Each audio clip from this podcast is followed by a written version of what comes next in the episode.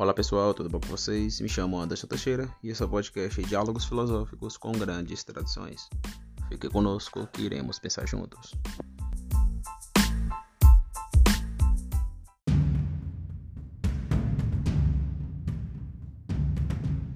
Pois bem, pessoal, chegamos em mais um episódio e hoje vamos tratar da relação eu-outro, que é uma questão é, pensada aí pelo filósofo judeu, né? pensador judeu Martin Buber relação eu-outro. Na filosofia quadrante, a relação tridimensional. Eu não, tu dualítico e tus múltiplo. Esse outro aqui possui uma dualidade, não é só eu, tu, é eu, tu, tus. Eu gosto sempre de dizer isso. Essa questão da filosofia quadrante é uma questão do Martin Buber, é, mas eu colocaria mais um ponto que é o tus, porque é da realidade. Lidar com eu na relação com o outro é lidar com os muitos eus os tus que estão aí na realidade, a partir de uma perspectiva social. Então, Gerald Doive. Voltemos-nos, no entanto, para as outras relações centrais em que nosso ego funciona a fim de considerar se elas podem determinar em um sentido positivo a natureza interna do nosso ego. Filosofias personalistas e fenomenalistas contemporâneas têm colocado toda a ênfase sobre a relação interpessoal eu-tu, a qual seria essencial para o autoconhecimento. O pensador judeu Martin Buber contrasta fortemente essa relação interpessoal com a relação sujeito-objeto de nossa experiência. Em sua opinião, a primeira revela-se em um encontro espiritual real das pessoas envolvidas, enquanto a última, em contraste, dá expressão apenas a uma atitude de controlador. Então veja bem, existe aí e o, o Mário Ferreira dos Santos lida, por exemplo, com a relação sujeito-objeto na década ou deca dialética, né? que é justamente essa relação controladora. Eu controlo aquilo que é inanimado, na filosofia quadrante, a partir do próprio Dove, por exemplo, né, eu uso a expressão tridimensional, que existe o serente. Esse serente se multifaceta no serente fisicalista, biologista e modelado, que são os inanimados. Aí vem o ser intermediário, que não é nem ser sujeito e nem o inanimado, mas é intermediário, que é o reino dos animais. Então, os animais é um ser intermediário, não é sujeito, muito menos, um objeto inanimado, mas é ativo na dimensão psíquico-sensitiva, um intermediário. Somos irmãos, por exemplo, dos cachorros, dos gatos, do elefante, do leão, sensitivamente falando, porque o cachorro, o gato, eles sentem psiquicamente. Claro que eles não sentem, eles não têm a dimensão lógica. Por exemplo, eu sei que eu estou triste, eu sei que eu estou feliz, eu sei que eu estou alegre, eu sei que eu estou deprimido. Isso são da, da, da di, dimensão lógica, onde se retrocipa ao sensitivo. Então, essa é a diferença. Mas o animal sente. Exemplo, tem gente que diz que planta sente. Eu discordo. Você pegar uma faca e golpear uma árvore, a árvore não vai gritar. Agora pega uma faca e golpeia um cachorro ou um gato. Você vai ver, então auto-evidente. Então, é, por mais que a, os cientistas aí das ciências particulares, no campo da biologia, por exemplo, possa dizer não que as plantas sentem, árvores sente, etc. A gente tem que ser submisso à realidade, não teorias. E temos que olhar para a primeira sem demonizar aquilo que eu chamo de agnoia ou agnoiológico, que é uma expressão vida de um, um inglês chamado Ferrier. O, o agnoiológico é justamente a dimensão pré-teórica, como dirá o Doive, né?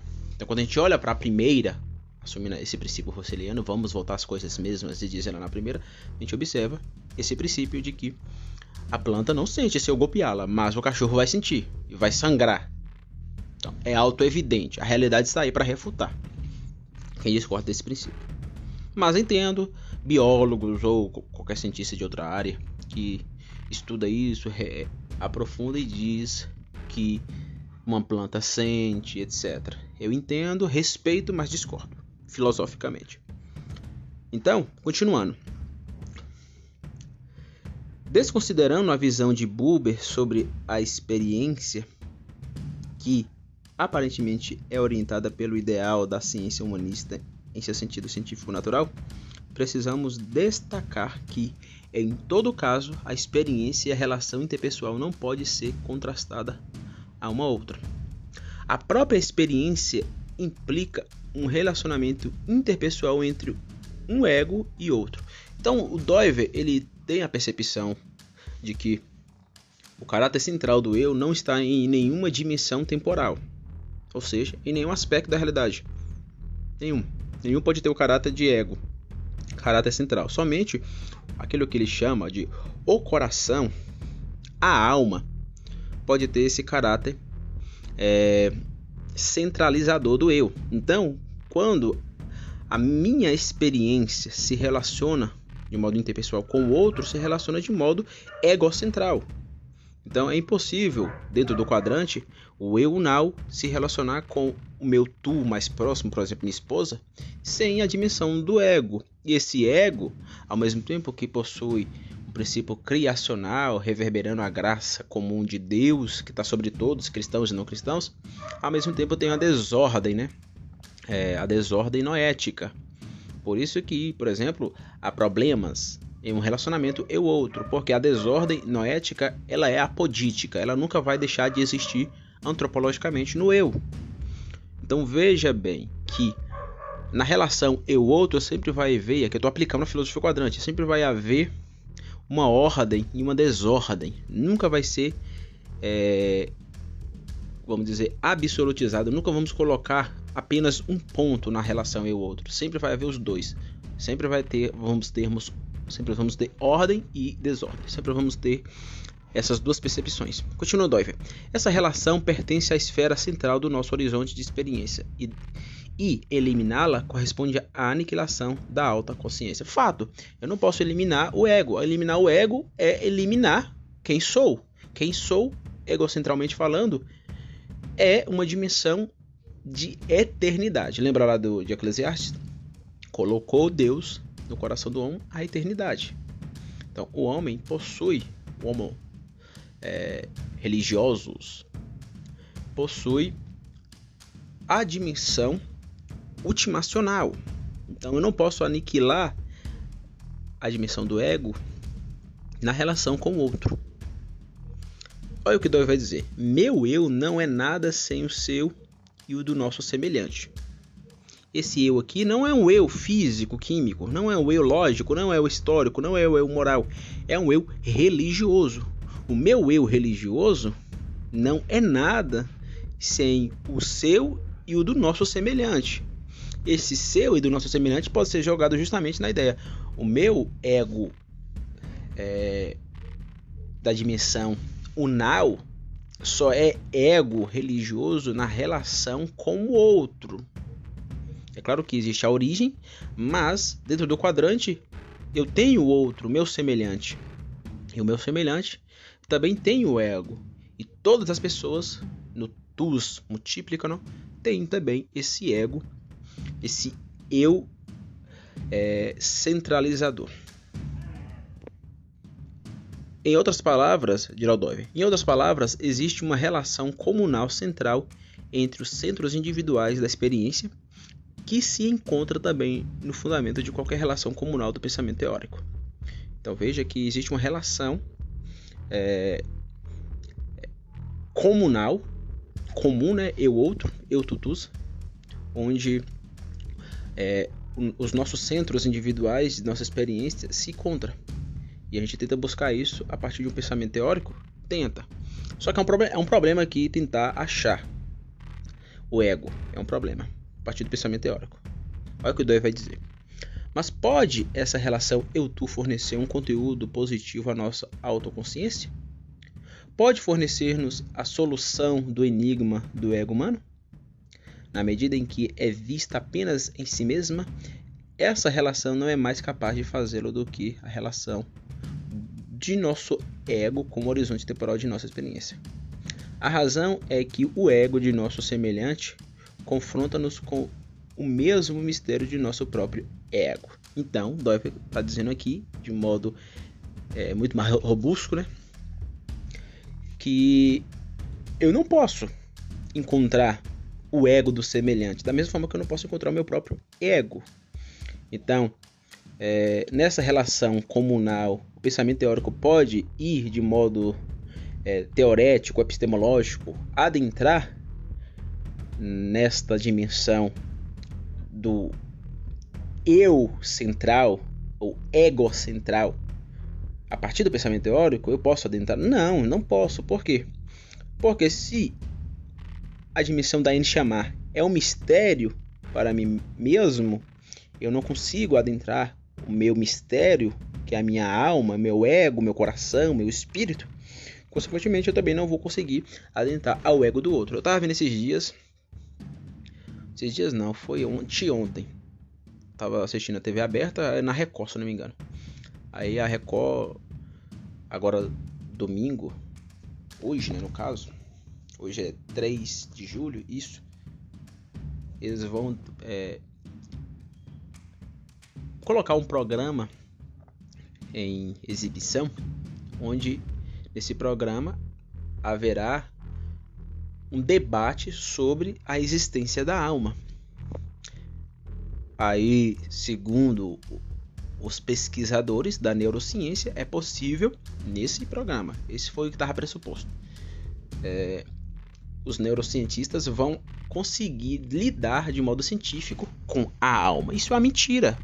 Não tem como, filosoficamente falando, não tem como penetrar a dimensão é, egocentral do eu por meio do pensamento teórico. Não tem como. A neurociência não vai conseguir. Não vai conseguir.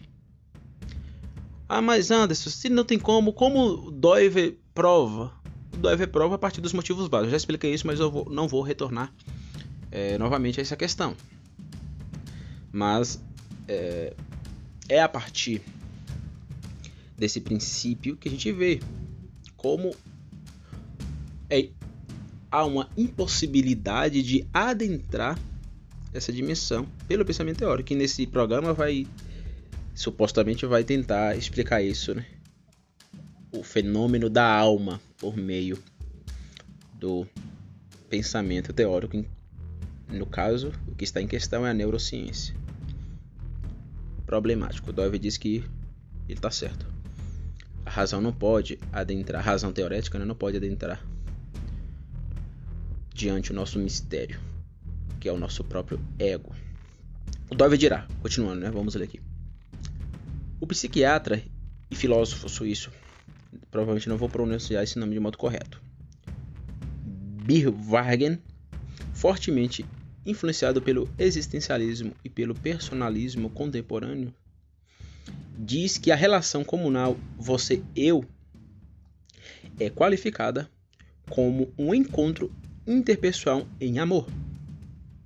Mas o que ele quer dizer com este encontro em amor? Dentro do horizonte temporal de nossa experiência, as relações de amor demonstram uma grande diversidade de significados modais e estruturas societais típicas. Então veja, aqui o Dove está referindo a sua filosofia, né? O amor, o amor se qualifica naquilo que Dove chama de aspecto ético. Então esqueça, o que Dove chama de ético não tem nada a ver com aquilo que é certo e errado. Essa ideia do certo e errado se qualifica no aspecto jurídico. O aspecto ético lida com o amor, o serviço. Então, o amor o princípio diaconal de servir, que também não pode ser confundido com o aspecto litúrgico, né? mas eu não vou entrar nessa questão. O amor ele possui várias expressões retrocipatórias. Então eu posso lidar com amor biológico, eu posso lidar com amor psicológico. Por exemplo, quando eu estou apaixonado, eu posso lidar com o amor credal ou amor de fé. O amor lógico, então, existem vários amores, que o Dove coloca aqui essa expressão, estruturas né, societais. Então, existem vários amores na sociedade. Então, o amor social é o amor dentro de sociedades. Esse amor social possui várias expressões. Então, eu posso lidar com o amor os amores né, agnoiológicos pré-teóricos, os amores lógicos epistemológicos normativadores, os amores históricos. Então, é, Dove já chama a sua filosofia para o debate aqui quando ele tenta pensar aquilo que esse filósofo psiquiatra Birvargan problematiza, né? Na, segundo ele, na relação eu-outro, né? Existe uma interpessoalidade amorosa, só que ele não define o que é essa amorosidade e o Dove já coloca o seu pensamento para tentar reverberar qualquer problema que esse filósofo produza, né? Aqui na nota de rodapé diz o seguinte, né, sobre esse filósofo e psiquiatra. Foi um psiquiatra suíço e importante fundador da psiquiatria existencialista, influenciado por Heidegger, influência iniciada durante a breve estadia de Heidegger no sanatório Hausbeiden em Baden-Württemberg. Me perdoe, não sei alemão, né? Que são termos em alemão. Para uma grande representativa, para uma grande obra representativa. Então, aqui eles colocam o livro que o esse Bivarg escreveu, que também está em alemão. Não vou tentar, tentar pronunciar. Então, para o Doivo, o amor é, é, é o núcleo do, de sentido, né? o núcleo de significado do aspecto ético. Ele reverbera isso na, na New Critique. E nesse livro também que ele fala um pouco, né? Mas é bem resumido. Mas tá na New Critique ele falando sobre o que é o amor a partir da sua filosofia. Que na minha opinião tá corretíssimo. O amor como ético, né? Como a ética. Cristo foi o primeiro ser a doar a sua vida como bode expiatório que quis ser o bode expiatório. Aqui entra o, o o René Girard. René Girard ele mostra isso. Cristo foi o primeiro homem a se colocar de fato como um bode expiatório na história da humanidade. E ele fez isso com pacto amoroso ético. Então, continuando, vamos ver o que Dove reverbera sobre o amor, né? A partir desse pensador aqui que pensou a relação eu, tu, ou eu, você, ou você, eu, a partir da amorosidade interpessoal. Gerald Dove. Há uma diferença fundamental entre o amor sexual, eros, né, ou afeição, com um impulso de instinto sexual, e o amor moral ao próximo. Tá? Aquilo que eu falei, né, as retrocipações e antecipações. Existe o, o amor sensitivo, o amor que pode ser de, de modo muito mais aprofundado dentro da questão do amor sexual, é, o amor entre amigos, o amor entre familiares, o amor é, pelos animais e vários tipos de amores que reverberam sobre a realidade. Ele continua: ambos, por sua vez, diferem em princípio do amor teórico platão, platônico de, da beleza, da bondade e da verdade. O amor entre esposo e esposa, ou entre pais e filhos, tem um caráter social típico diferente do amor entre um mestre venerado e os seus discípulos, ou daquele em nossas relações interpessoais com nossos compatriotas, implicado no amor comum pelo país. Então veja aquilo que eu falei, né? Os amores agnoiológicos, que possuem de modo ontológico reverberações é, aspectuais. Isso é, é, fato, usando a própria filosofia do Doive, né? Mas é na dimensão da primeira que os amores reverberam. Então existem várias formas de amores. Então, meu, como eu falei, meu amor pela minha esposa, meu amor pelo, pela filosofia, pelo conhecimento, meu amor pela pelo meu trabalho, meu amor pelo meu cachorro, meu amor pelo meu filho, meu amor pelo meu amigo, meu amor pela igreja, meu amor pela pregação, meu... então vários tipos de amores pode reverberar na primeira, isto é, na dimensão pré-teórica agnoiológica, que possui uma é, raiz ontológica de fato. E a raiz ontológica é aquilo que Dove chama de aspecto ético. Então, quando eu lido com o amor, por exemplo, pela sociologia, o Dove vai dizer que aqui há uma retrocipação da ética na dimensão lógica. Por quê? Para Dove, ciência é uma antítese, onde de modo tético eu, a partir da lógica epistêmica normativadora, né, recorto é, um aspecto tecnológico que é o social, e a partir dessa antítese surge a ciência. E eu amo fazer sociologia. Então aqui há um amor, é, vamos dizer, lógico, há um amor pela lógica, há um amor pela epistemologia. Então há várias formas de amor que se expressa de modo concreto, concreto e que possui uma estrutura ontológica a priori. Então Gerald Dove.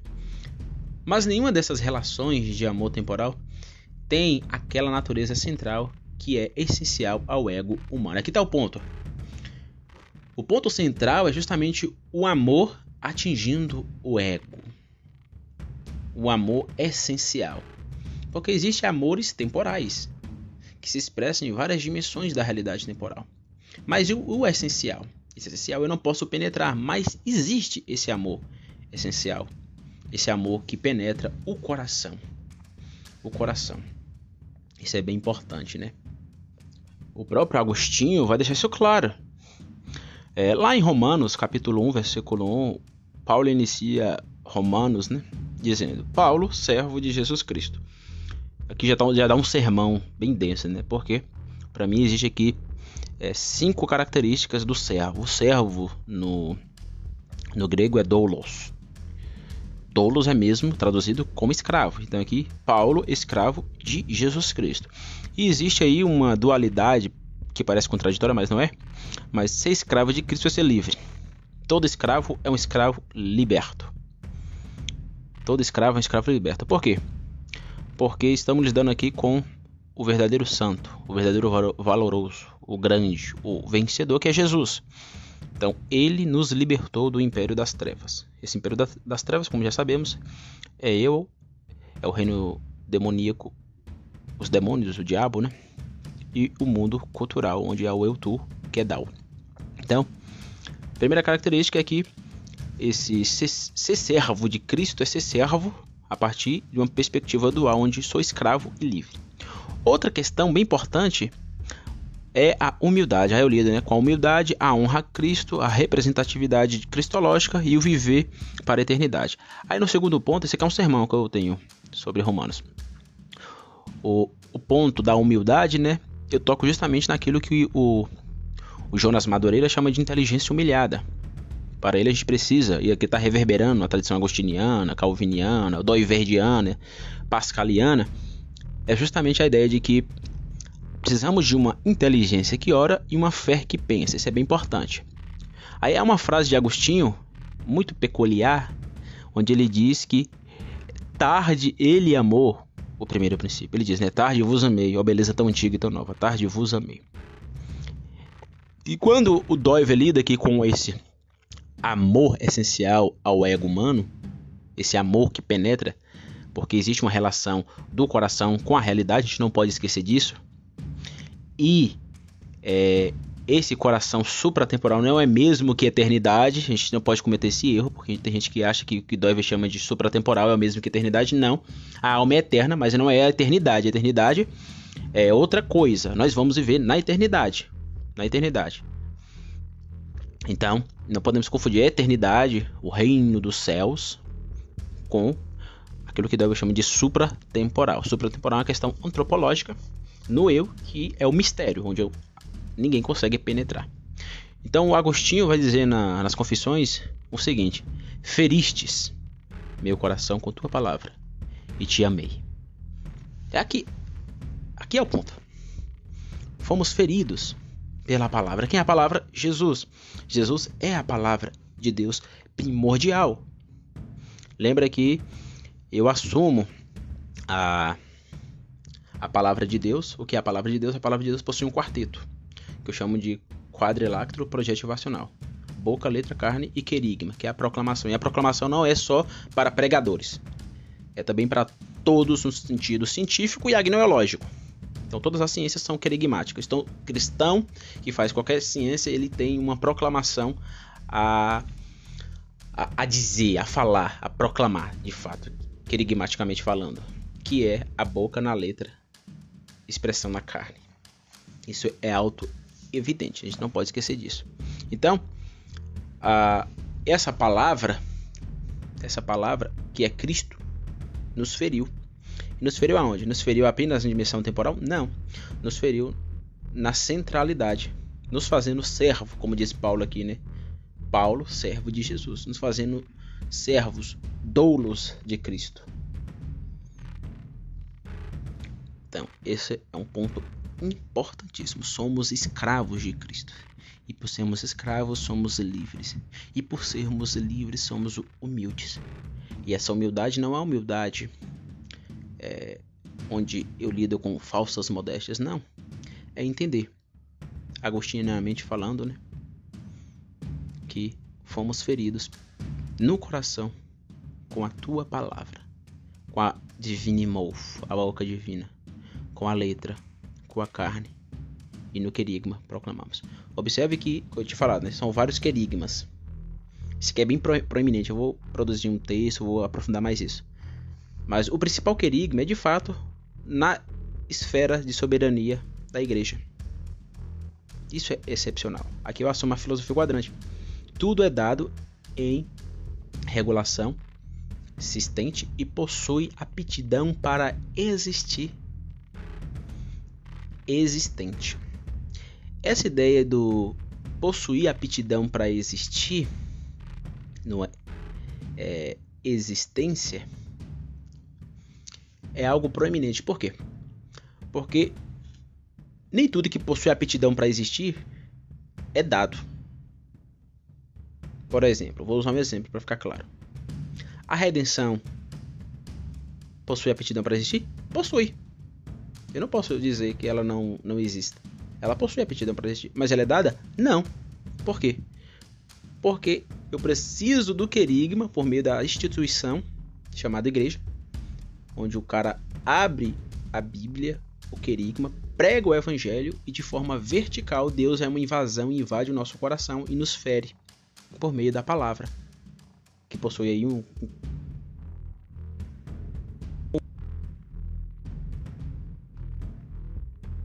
proeminente, como ela é proeminente na filosofia quadrante. É extraordinária. Extraordinária. Então, é, Deus Deus nos deu a redenção. Ela não é dada como a criação em queda, mas ela possui a aptidão para existir por meio da esfera de soberania da igreja. Então, eu vou repetir, a filosofia quadrante ela é altamente eclesiológica. Eclesiológica. A ontologia da filosofia quadrante já começa assumindo esse princípio, por exemplo, eclesiológico da redenção. A redenção não é dada, mas possui aptidão para existir no nosso coração por meio de uma invasão vertical monergista. Eu sou bem calvinista aqui nesse sentido, porque o homem é uma desordem depravacional, que é. Consequentemente, Deus é uma invasão, invasão amorosa. Deus não nos invade de modo autoritário. Ele é uma invasão amorosa, fazendo com que o Espírito Santo nos convença do pecado, da justiça e do juízo. Excepcional. Então, Deus que é essa invasão é invasão no ego a invasão no eu. Então, tô aplicando aqui, para que fique claro, tô aplicando aqui a filosofia quadrante na filosofia cosmonômica do Iverdiana. Se você não, não sabe o que é filosofia quadrante, provavelmente você está perdido, né? Então vou, vou ler aqui a última frase para gente terminar esse, esse episódio de hoje, né? Que diz o seguinte: Pode ser que exista uma relação de amor central que seja capaz de determinar o sentido interno do meu ego nessa relação comunal essencial com o ego do meu semelhante. E de fato existe. Eu não posso penetrar o ego? Não posso. Mas de fato, assumindo que Agostinho está dizendo, né? Que nós fomos feridos, né? Ele foi ferido, consequentemente todos nós estamos feridos. Quando a gente se converte a Cristo, fomos feridos pela sua palavra. E qual é a primeira expressão que Agostinho usa? logo após ser ferido no meu coração pela tua palavra, eu te amei. Então, de fato, existe. Aí entra a dimensão do amor ágape, né? Que é um amor transcendental. Então, existe. E quando eu me reúno em comunidade na igreja, lá tá pessoas, pelo menos acredito que a grande maioria, a gente não pode pressupor que todos são cristãos internamente falando, né? Mas pressupomos que a maioria ali é, teve o seu coração ferido pela palavra. E ali há uma relação de egos que foram feridos pela palavra. E o meu semelhante é o meu semelhante em Cristo. Por quê? Porque nesse ferir, nós estamos ali amando a Cristo. A questão, novamente, eclesiológica. Então, na minha opinião, sim. Então, dói dirá. Mas, na medida em que esta relação do amor seja vista apenas como uma relação temporal entre mim e meu semelhante, precisamos reconhecer que não sabemos o que realmente isso significa. Aqui eu discordo do Doiver. Discordo. Bom, eu não posso penetrar o coração por meio do ego. Isso eu concordo com o Doiver. Ou melhor, eu não posso penetrar meu coração por meio do pensamento teórico. Então isso eu concordo. Mas existe sim na relação de semelhança com o meu outro, com o meu eu, existe sim uma questão de amor que eu tenho que reconhecer, que eu reconheço na igreja. Na igreja aqui eu estou sendo muito mais teológico do que filo filosófico. Ou melhor, mais cristão, né? Que eu não sou teólogo. Porque na medida que o meu ego e o ego do outro se junta dentro da igreja para adorar o Cristo, ali de fato há um amor ágape transcendental que reverbera nos nossos corações. E ali exaltamos a obra redentora de Cristo, que essa obra é um processo de redenção. Então, segundo Dove, na medida em que a relação do amor seja vista apenas como uma relação temporal entre mim e meu semelhante, precisamos reconhecer que não sabemos real, o real significado dessa percepção, né? Sabemos sim. Sabemos sim. Não novamente, eu não penetro o coração, mas na confirmação que o Espírito Santo confirma no meu eu e no eu do outro, ali há um amor transcendental em cada coração. Estamos ali adorando Cristo. Então, é, a gente não pode achar que o coração, o coração não reverbera na realidade temporal. Reverbera sim. Reverbera sim. Puxa toda a realidade temporal. É que o Dove dá tanta ênfase ao mistério do coração que ele acaba suspeitando de tudo, né? Eu entendo isso, mas não concordo totalmente com isso. Em parte eu concordo, mas não totalmente. Ele dirá o Dove. Na medida em que tem termos como encontro interpessoal e amor são utilizados na antropologia filosófica como sentidos indefinidos, a suspeita de uma tendência mistificadora infalivelmente se erguerá. Verdade, fato. Então isso aqui eu concordo com Doiver. A questão aqui não é uma antropologia filosófica. Quando está lá na igreja, eu outro adorando a Cristo, porque fomos feridos no coração pela palavra, ali não é uma questão meramente sociológica, antropológica, é uma questão de um amor transcendental. Um amor transcendental que me feriu no meu centro, no meu ego, onde o Espírito Santo confirma a partir do, do meu coração e no coração dos outros a obra redentora de Cristo. Aí fomos justificados, estamos no processo de santificação, para no fim sermos glorificados. Isso é redenção. Isso é redenção. Então, concordo aqui com o Doiver. Só não concordo de achar que é, é suspeito a gente lidar com nessa relação ego eu, ego outro, a partir de uma perspectiva temporal. Esse ego eu, ego outro, quando se juntam na igreja, reverbera numa relação temporal que de fato sabemos o seu significado, que é a cruz é a cruz. É um amor transcendental? Eu não penetro o coração? Não penetro. Mas o Espírito Santo, o Espírito Santo confirma em meu coração e no coração do outro, junto em comunidade, a obra redentora de Cristo. É o amor ágape. Então, de fato, sim. É, esse é o real significado, né? É, eu estou sendo um cristão. Estou sendo teológico aqui. Mas concordo com o Doiver. Na medida que a, a antropologia filosófica lida com esse amor interpessoal é, entre eu e o outro, que acaba reduzindo a questões de pensamento teorético, né? Tentar levar isso a patamares de uma tendência mistificadora é problemático. É problemático. Por quê? Porque acabará absolutizando o relativo. A, a dimensão principal da relação eu-outro é uma questão social, é uma questão histórica, é uma questão biológica. E não é. A questão aqui do ego entre o eu e o outro é uma questão supratemporal que se conecta a partir da obra redentora de Cristo. É claro que eu é, concordo com Dove em muitos pontos, mas discordo, discordo né, de outros pontos, justamente assumindo o princípio da teologia. Dove não é teólogo. Esse é um problema, na minha opinião. Dove deveria, se ele dominasse mais a teologia, alguns, algumas questões ele é, não falharia, na minha opinião. Na minha opinião, ele não é teólogo. Ele é filósofo. Doeve é apenas um filósofo. Ele é um juri, foi um jurista e foi um filósofo. Ele não é teólogo, apesar de ser cristão de tradição calvinista. Né?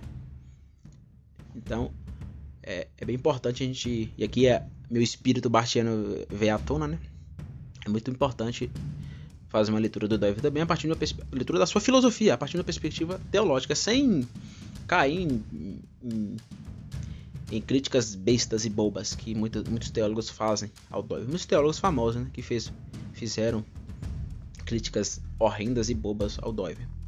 Mas de fato, eu tentar solucionar alguns problemas que o Doiver acaba trazendo um teor de complexibilidade filosófica, sendo que a teologia já nos dá um certo respaldo.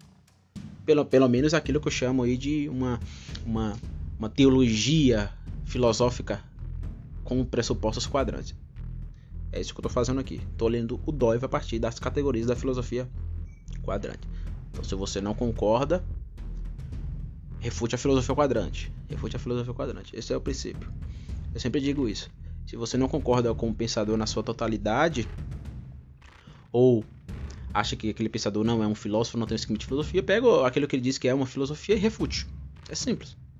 É não tem como você refutar um filósofo pegando ideias soltas dele. Não tem como. Pega aquilo que é total e refute ou seja honesto. Ah, eu não concordo com esse ponto do Dove, eu não concordo com esse ponto do Mário Ferreira, eu não concordo com esse ponto do Russell. É, mas eu não tenho a pretensão de refutar a sua filosofia, porque a sua filosofia é muito mais densa. Mas eu não concordo com esse ponto. E vamos tentar pensar, reformular esse ponto para tentar dar mais embasamento ao seu sistema de filosofia. É isso é importante. Por exemplo, se alguém chegar para mim e falar, ah, Alisson, aquilo que você falou de, em determinado assunto na filosofia quadrante, na minha opinião, tá, tá incorreto, porque isso. Aí se vir mostrando, demonstrando que em determinado ponto eu estou errado, claramente, com o espírito de humildade, eu vou reconhecer, não estou errado. Se me demonstrar, né? estou errado, eu vou tentar mudar isso. Vou tentar assumir o meu erro e tentar mudar isso. Mas o cara quer pegar um ponto, um, um, um pequeno ponto, e absolutizar esse ponto e dizer que não existe uma filosofia quadrante, isso é um erro. É um erro. Na verdade, o cara não sabe o que é filosofia. É igual o Olavo de Carvalho. A galera critica ele, eu também critico. Eu, politicamente, eu, eu me considero alguém muito ligado à centro-esquerda por conta do Estado, aqui não é por questão de teoria de identidade, mas por conta do, de ver a proeminência do Estado na sociedade. Eu estou muito mais a, a uma espécie de centro-esquerda do que a direita nesse sentido. Então, eu, quando eu olho para a, alguns posicionamentos políticos do Olavo de Carvalho, eu tenho um, uma, uma antítese ab, quase que absoluta. Mas eu não posso pegar que a política é apenas um aspecto da realidade. Eu não posso pegar pedaços políticos para querer refutar o todo do cara. É isso que muita gente faz. A partir da, do espírito da revolução afetiva, onde esse homo, homo sentimentalis absolutizou a dimensão política. Lê tudo a partir da política. O cara quer refutar filosofia. Quer refutar filosofia a partir da política. Ah não, o Olavo de Carvalho está totalmente errado porque, porque ele é bolsonarista. Não, você leu a filosofia, você conhece a filosofia. O cara não conhece, mas está errado. Ou seja, é, é, é, é quase que uma questão psicanalítica. O cara conhece de modo inconsciente a filosofia do cara. Ele tem um conhecimento inconsciente. Ele não conhece, é inconsciente, tá no, tá no seu inconsciente. A filosofia de Olavo de Carvalho tá no meu inconsciente. Então, eu consigo refutar a filosofia de Olavo de Carvalho ou de qualquer outro filósofo. Por quê? Não, porque ele tem um posicionamento político tal. Que dane-se. Dane-se. Então, esse é o ponto. Então veja que eu, eu não concordei com alguns pontos do Doiver, Acredito que no, no, geral ele está correto aqui nessa leitura que eu fiz. Mas alguns pontos eu não concordei a partir da perspectiva cristã, teológica, que o Dove não era. Dove não era ele era cristão, né, claro, mas ele não era teólogo. Então, eu fiz uma leitura teológica de alguns pontos que eu acredito que esteja incorreto do Dove. E acredito que muitos doiverdianos vão concordar comigo nesse sentido. estudar, estudar teologia de modo denso é importante para ler o Dove para não cair em alguns erros que ele comete. Erros são heréticos? Não, não é uma heresia, Dove não está cometendo heresia, né? Mas são erros que podem ser é, corrigidos e melhorados. Né? Então eu posso pegar algum erro do Dove, trazer um, uma, uma ênfase e melhorar aquele argumento que possui alguns pontos é, que não são proeminentes. Né? Então é isso. Lembre-se que o que eu estou fazendo aqui é bem intuicional. Estou lendo aqui, o que vem na cabeça eu eu despejo. Então, me perdoe se eu falei alguma besteira. Então é isso. Muito obrigado. Até a próxima. Tchau, tchau.